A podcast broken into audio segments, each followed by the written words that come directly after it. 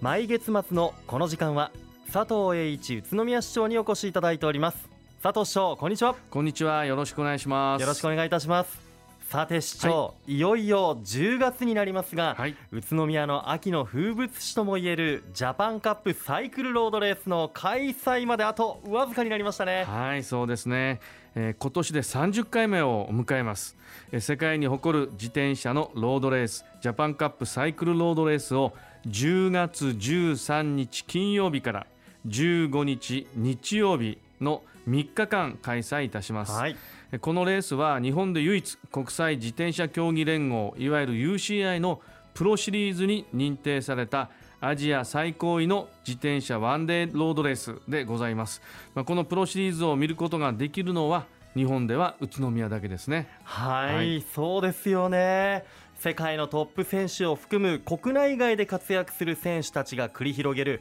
本気の走りを観戦しようと日本全国から多くの自転車ロードレースファンがここ宇都宮を訪れるんですよね。そうですね。外国に行かなくても見られるわけですからね。で今回は30回目の記念大会ということですので世界トップカテゴリーのワールドチームを第14回大会以来過去最多に並ぶ7チーム7チームを招聘いたします、はい、さらにロードレースの周回数を14周回から16周回に延長し、うん、ハイレベルなレースを提供いたします、はい、今年は世界選手権ロードレースで2020年と2021年に2連覇をしたジュリアン・アラフィリップ選手など有名な選手が多数出場されます。はい。いやこれまで以上に白熱する大会になりそうですね、えー、その他30回ならではの取り組みはありますか？はいもちろんあります。ロードレース山岳賞ポイント付近の路面に山岳賞をモチーフにした装飾をするほか市内小中学生を対象とした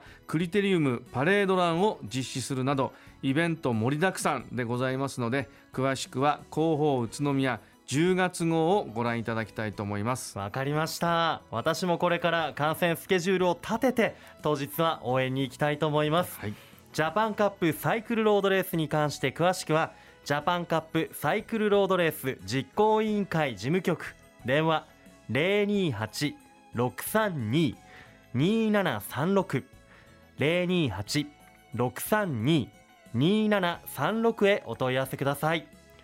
さて市長、はい、ジャパンカップサイクルロードレース以外も9月10日まで沖縄県で開催されていた FIBA バスケットボールワールドカップで日本中が熱狂しました。バスケットも注目ですよね。はいそうですね。宇都宮市でも4月には 3x3 オープナー8月には 3x3 プレミアを開催いたしました。そしていよいよ10月には我らが宇都宮ブレックスが参加する国内プロバスケットボールリーグ B リーグの新シーズンが開幕いたします。はい。新シーズンでの王座奪還を狙う宇都宮ブレックスですが開幕日時など詳しく教えてください。はい。今シーズンの開幕節は10月7日土曜日8日日曜日に日韓アリーナ栃木で行われます。対戦相手は群馬クレインサンダーズでございます。多くのファンが試合を楽しみにしていると思います、え今シーズンの見どころ市長どんなところでしょうか？はい。バスケットボールワールドカップ日本代表の中心選手として戦いパリ五輪出場に大きく貢献いたしました比江島誠選手や外国人選手を含む4人の新戦力の活躍が期待をされます、はい、ファンの方々はもちろんまた宇都宮ブレックスの試合を観戦したことがない方々もぜひ新シーズンは会場で観戦してください。そうですね。宇都宮ブレックスの新シーズンに関する情報について詳しくは経済部都市魅力創造課。電話028-632-2460 028-632の2460へお問い合わせください。本当ブレックスの選手たちの熱い試合がまた見られると思うとねもうシーズンの開幕が待ち遠しくなってきました。さて、え次は宇都宮市の公共交通について市長 LRT 情報発信拠点、交通未来都市宇都宮オープンスクエアなどで寄せられている質問をご紹介するコーナーです、はいあの改めて LRT の乗り方についての質問が多いようですね。はい、あそうですね。8月26日の開業から約1か月が経過いたしましたが多くの方々にご乗車いただいております、まあ、本当に、えー、列ができて行列ができて、はい、まあ嬉しい限りでありますが、まあ、市民の皆様から乗り方についての質問をよくいただきます、はい、今回はライトラインに乗車する際に知っておいていただきたい情報を3つお知らせいたします。はいお願いします。1つ目ですが IC カードを利用して乗降するときの方法について、えトトラ、スイカ、パスモなどの全国相互利用サービス対象の交通系 IC カードであればすべての扉から乗降可能でございます、はい、モバイル Suica やモバイルパスモのモバイル端末でもお支払いが可能でございます。IC カードの残金が足りなかった場合は先頭車両と後方車両にある運賃箱でチャージが可能でありますそしてもう一つでありますけども子どもと一緒に乗る時の方法でありますが、はい、お子様本人が小児用 IC カードをお持ちであればすべての扉から乗降が可能です。お子様本人が小児用 IC カードを持っていない保護者がお子様分を支払う場合は降車の際降りる際に先頭扉で運転手さんにお声をかけてください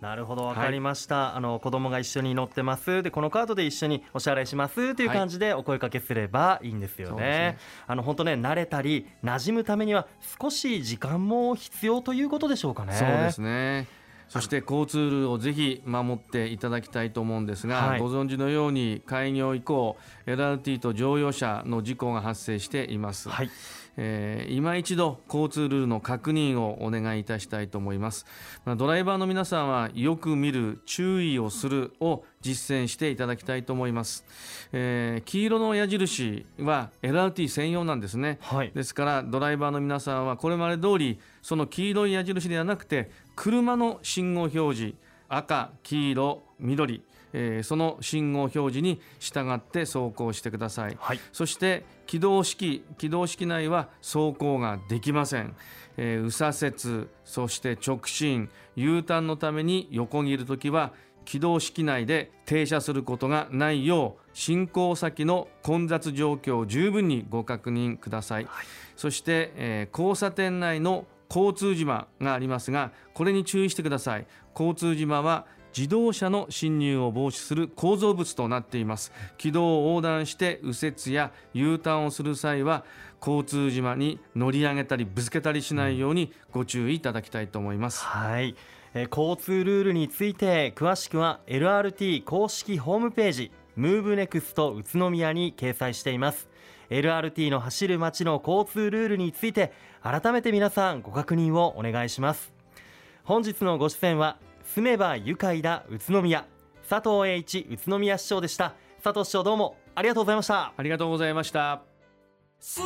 めば愉快だ宇都宮